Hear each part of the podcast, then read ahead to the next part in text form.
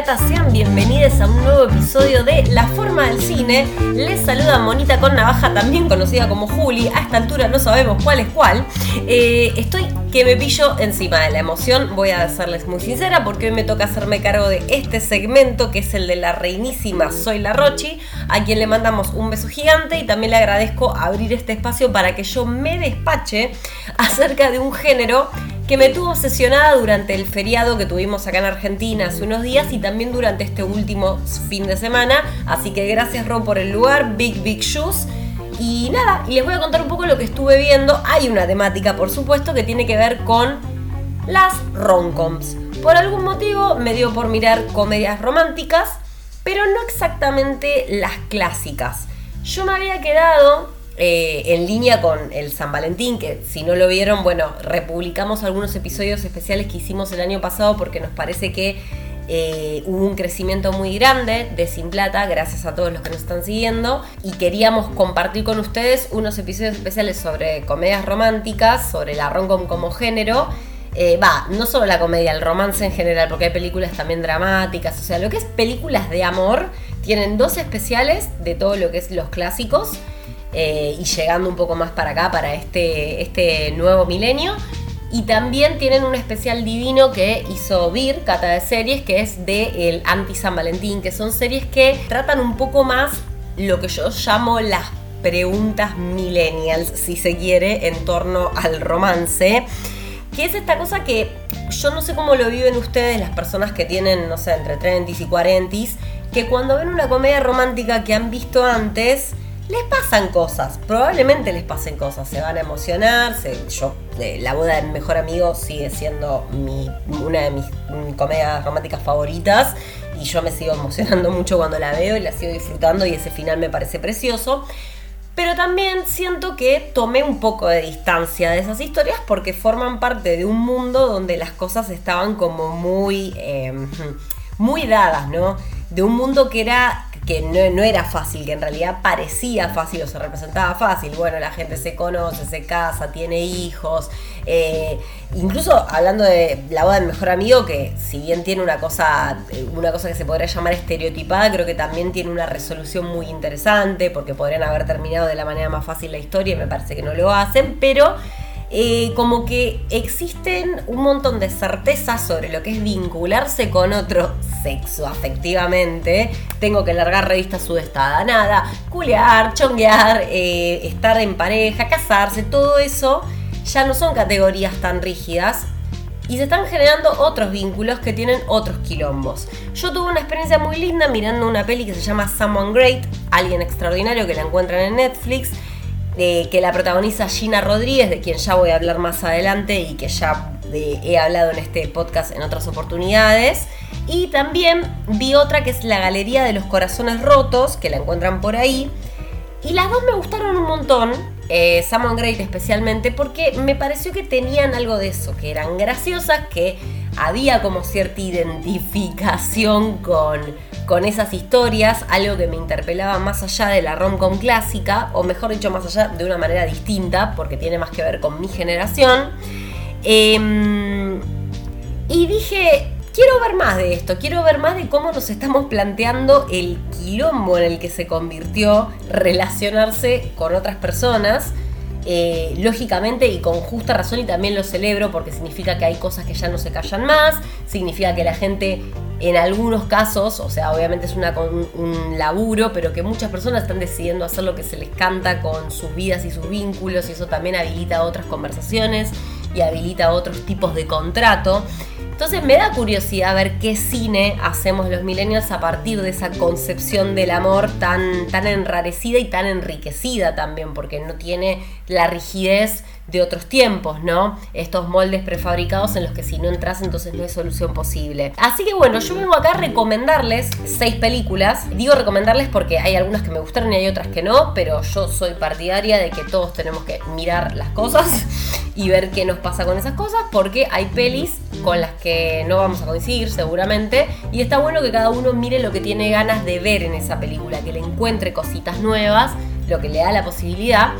Y justamente eso me pasó con una peli que la está rompiendo toda, que hay un montón de gente que, está muy exaltada con, con, esa película, que dice, che, está muy buena posta para el género rom-com, que venía medio de capa caída, que un poco no, no, sé si de capa caída, pero sí por supuesto quizás no tiene la predominancia que tenía en otras décadas.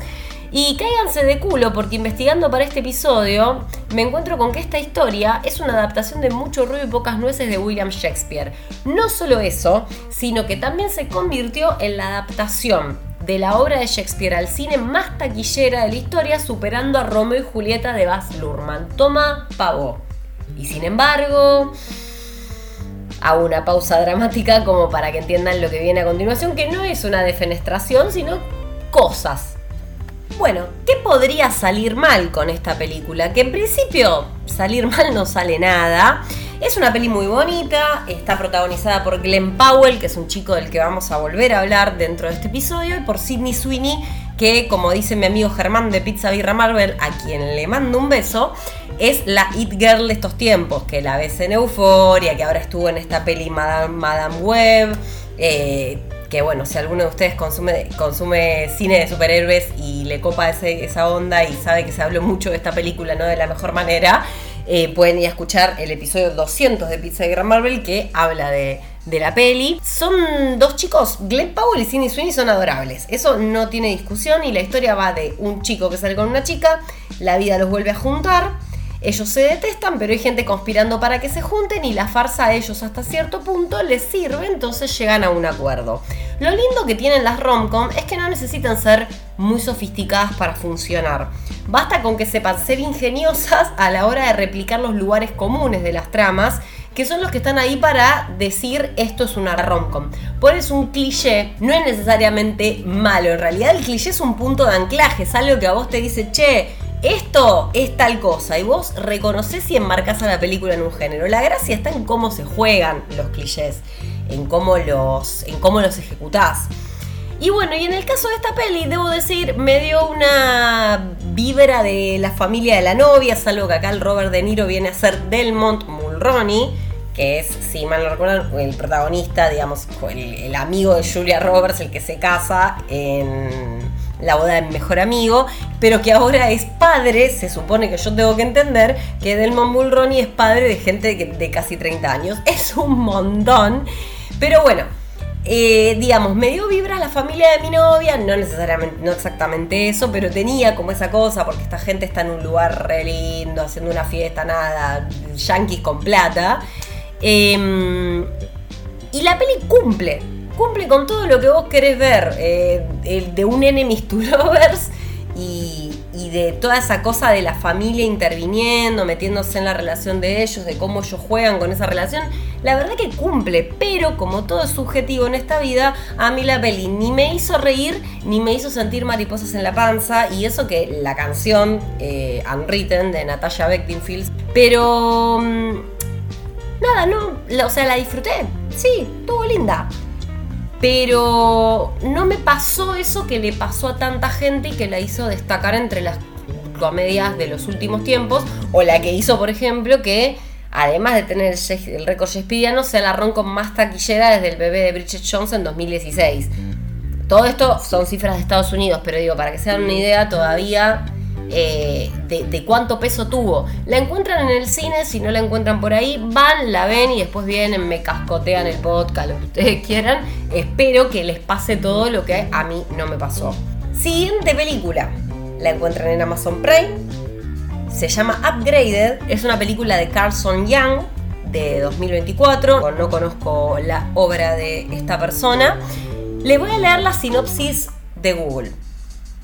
Ana, aspirante a becaria de arte, es ascendida inesperadamente cuando su jefa la mandó un viaje de trabajo de último momento a Londres. Allá conoce al apuesto y adinerado William, apuesto y adinerado ya me caen mal, y decide vivir su fantasía más tiempo del que debería. Esa es la sinopsis de Google. ¿Por qué se las leo? Porque les sintetiza la trama porque algo así le debe haber devuelto ChatGPT a los guionistas cuando le pidieron que escriba algo que se parezca remotamente al diablo viste a la moda, pero sin alma. Perdón, lo tengo que decir. Acá tenemos un buen ejemplo de la cáscara vacía. La fórmula de la romcom está, los enredos, una persona que, una mentira que se sostiene más de la cuenta y una persona que se hace pasar por otra. Obviamente esta cuestión de la jefa que te da la oportunidad de tu vida y de la mujer profesional que está muy comprometida con la carrera y de repente se cruza un chongazo que, eh, que nada, que la trae. O sea, las piezas están en su lugar, pero lo que yo siento que falta en esta película es la química. O es por lo menos lo que me pasó a mí. Yo siento que no hay química entre la pareja protagonista. Que el tipo de enamoramiento que vos ves es un tipo de enamoramiento que yo te lo puedo entender en una película como Pasaporte a París, que está dirigido a un público adolescente, en la cual es perfectamente factible que te levanten dos franceses en moto y explote la llama del amor en 72 horas, mucho más si tenés 15 años. Pero acá, por lo menos esperaba una construcción de vínculo, Juli es una película de una hora y media, creo, o una cuarenta, una cosa así. Sí, obvio, obviamente que no va a haber un desarrollo extensísimo, pero joder, cuántas comedias románticas vimos en las que nosotros nos creemos la pareja, comedias románticas más cortas, de menor metraje, y eso no se trata de cuánto tiempo tenés, sino de qué uso le das a ese tiempo. Y yo sentí que esto, nada, no me importó la relación. Investigando para el podcast encontré un datito curioso en IMDB que dice que la peli se supone que es una adaptación de Cenicienta y en retrospectiva ahora entiendo por qué las compañeras de trabajo que son hasta infantilmente malvadas son dos. No les alcanzó con una pseudo Emily Blunt para, para cubrir ese rol. Mi problema principal es ese, como que la peli no tiene nada que le sea propio, me parece. Y es una falta de respeto porque está la reinona de Marisa Tomei, que para mí hay un problema de... No, no es un tema de la actuación de Marisa, acá hay un tema de dirección. Yo siento que a ella la dirigen para ser la Miranda Priestley de Upgraded, no la jefa, el personaje de Upgraded en sí. Entonces se entiende que no quede del todo bien, porque es lo forzado, porque no es un rol de ella, es un rol de otra actriz, que por mucho que uno intente ir para ese lado, nunca va a haber otra performance como la de Miranda Priestley. O sea, otras que tengan esa permeabilidad en la cultura popular, asumo que sí, el mundo no se va a terminar mañana, creemos, pero digo, la Miranda Priestley es una. Entonces, hacela jugar con una jefa que sea un poco más única para esa historia. Con Camila Méndez, la protagonista, pasa lo mismo, porque yo la vi en Do Revenge y yo siento que esa chica tiene otro potencial que tampoco se ve acá. Es, es como Anastasia de 50 sombras de Grey, pero mucho más lavada, entonces la comedia queda rara. Nada, la miran. Y si quieren me cuentan, porque a mí las reseñas contrapuestas a la mía siempre me interesan un montón, me da mucha curiosidad, así que va a ser más que bienvenido los comentarios que tengan sobre esta película. Bueno, acá directamente nos vamos al pasto. De hecho, va a haber gente que quizás haya visto esta película y que me va a decir ladrona cuando la meta en este especial sobre Nueva Roncom. Pero la voy a meter igual, ¿por qué? Porque esta película se llama Meet Cute. Meet Cute es un concepto que refiere a la primera vez que vos te encontrás con un interés romántico. esas cosas como, ay, qué lindo, es de película este encuentro. No hace falta que sea por ahí el nivel de goma de la parejita que tiene a los 101 dálmatas que se enredan con las correas. A veces es una primera cita de esas que te dejan mirando al techo y flasheando, ¿no? Es, eso es un meet cute. Eso, eso también, aunque sea sencillito, puede ser un meet cute. Entonces, que la película se llame así, peli de Alex Lehman, dicho sea de paso del año pasado, no he visto nada de su filmografía, por eso no puedo comentarles mucho más sobre el director. Em, es una película que ya desde el título se está montando en algo tan simple como el inicio de una relación, pero se permite que haga su entrada la ansiedad y la necesidad de control, planteándonos la pregunta de qué pasaría si vos pudieras repetir un momento así, repetir una noche así, una y otra y otra vez, con la misma persona.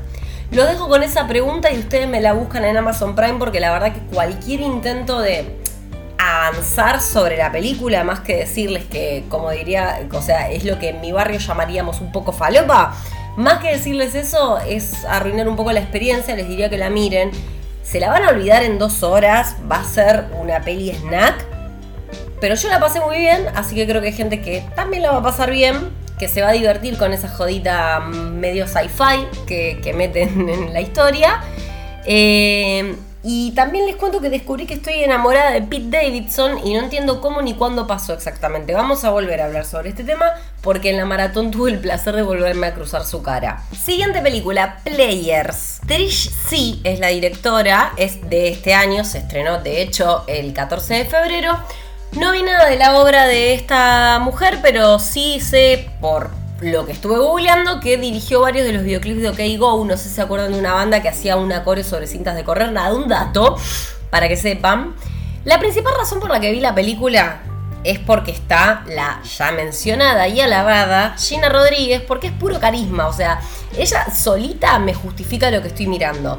También están Thomas Ellis, que es uno de los maridos de Cata de Series, a quien también le mandamos un beso, y Damon Wayans Jr., que para quien haya visto New Girl es el coach, Entonces era ya de por sí un lindo elenco, Gina a la cabeza. ¿Se acuerdan cuando les decía necesito ver un poco las preguntas que nos hacemos los millennials? Bueno, yo creo que esta peli es una recreación del playbook de Barney Stinson en How I Met Your Mother, pero en clave béisbol, porque a esta gente le gusta el deporte, especialmente a Gina, con lo cual eh, cuando quieren planear una jugada para levantarse a alguien lo hacen entre todos y usan mucho vocabulario que tiene que ver con lo deportivo. Em, pero siento que a una década del final de esta serie, esta vez el planteo es menos caricaturesco en el buen sentido, ¿no? Eh, Barney está hecho para ser ridiculizado y para hacernos reír. Eh, yo amo How I Met Madre, así que vengo de, de ese lugar a lo que me refiero.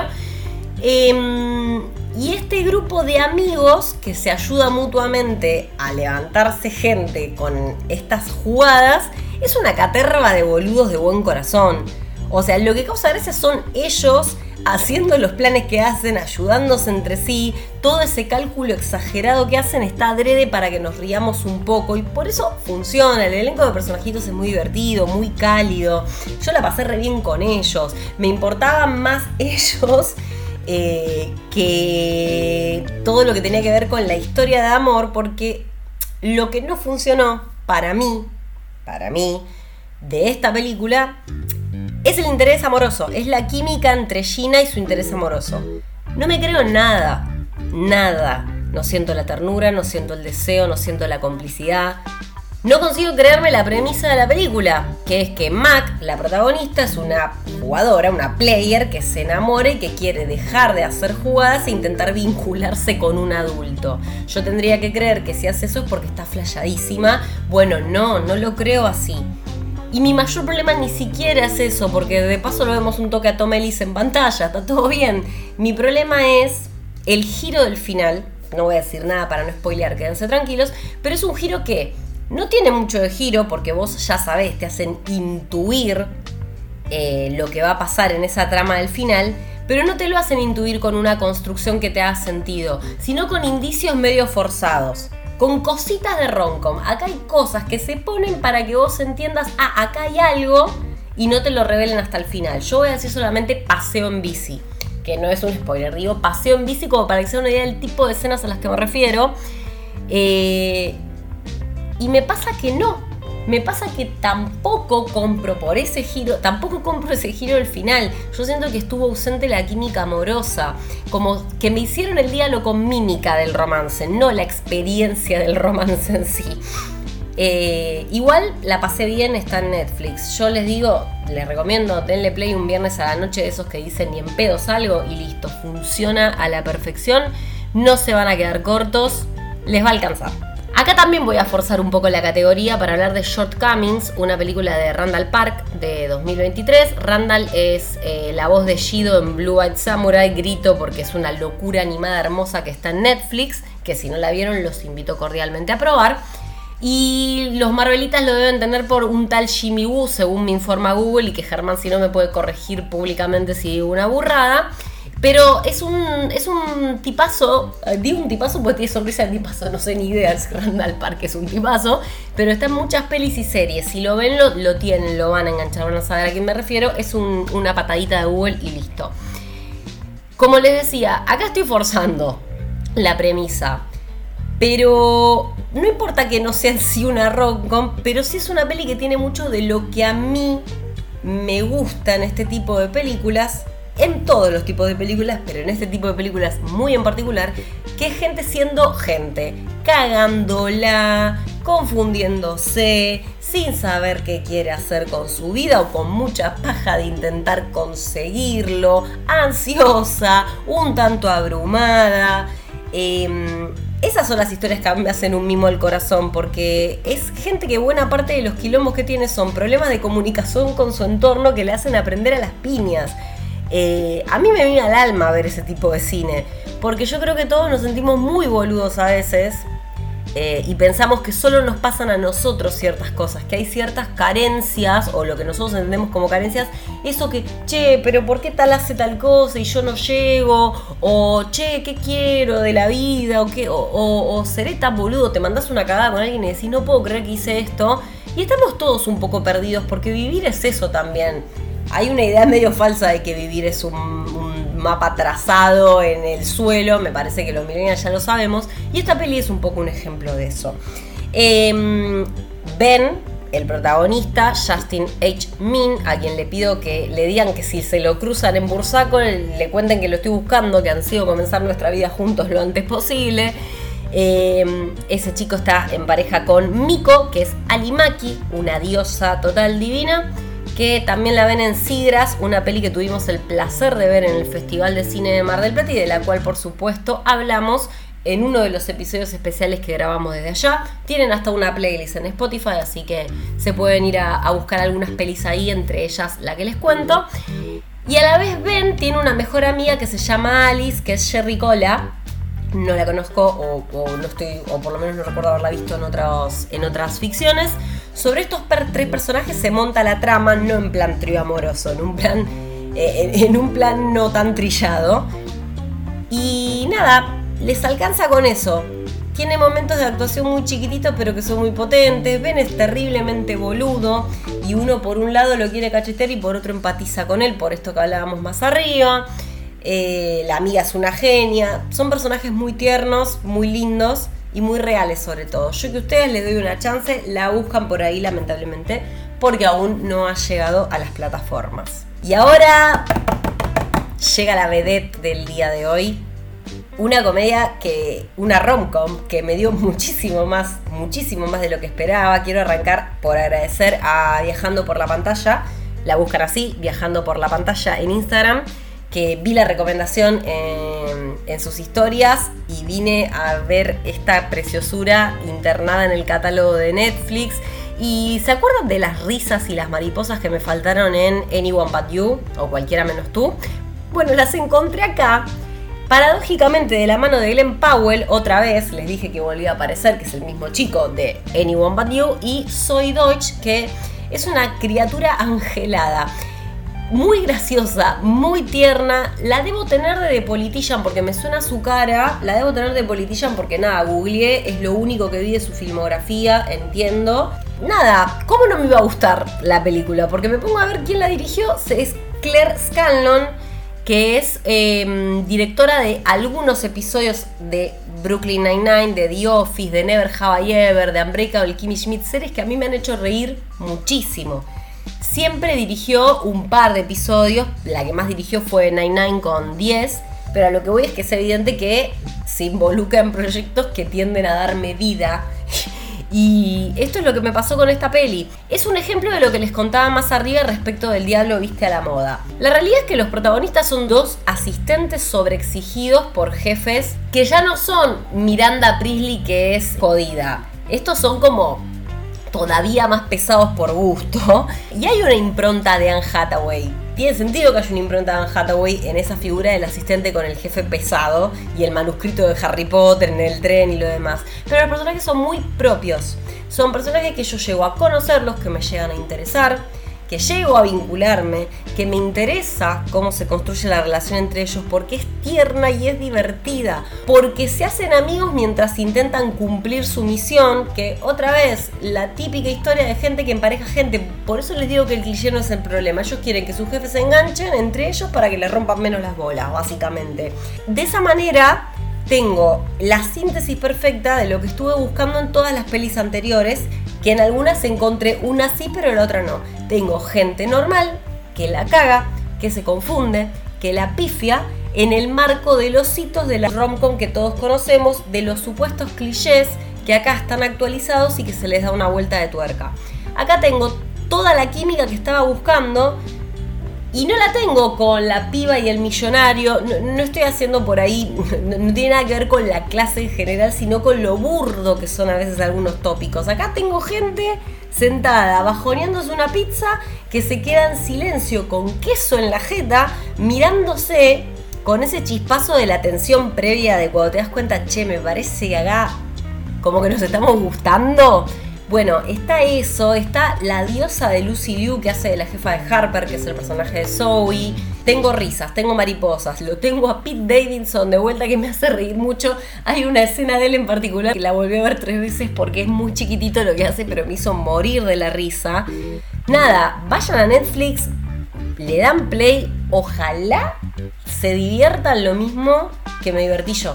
La verdad, eh, Pick Romcom, me la quedo como referente de esta nueva década para todo lo que mire de ahora en adelante. Y bueno chicos, llegamos al final, esto ha sido todo por hoy, estoy encantada de haber compartido este espacio con ustedes, pronto va a volver Rochita a engalanar eh, la forma del cine con su magia, pero hoy su anfitriona he sido yo, Juli, a.k.a. Monita con Navaja.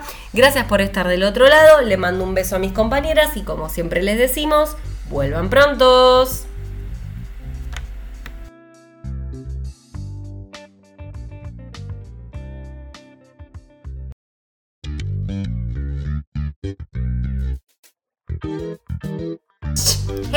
Si llegaste hasta acá y te gusta lo que hacemos, es momento de que te sumes a nuestra comunidad. Nosotras somos Sin Plata un podcast de cine, series y otras músicas. Nos encontrás en Instagram como arroba Sin Plata y en Twitter como arroba SPNF Podcast. Nos podés encontrar en Spotify, Google Podcast, Amazon Podcast, Apple, Evox y YouTube. Gracias por estar del otro lado. Te esperamos.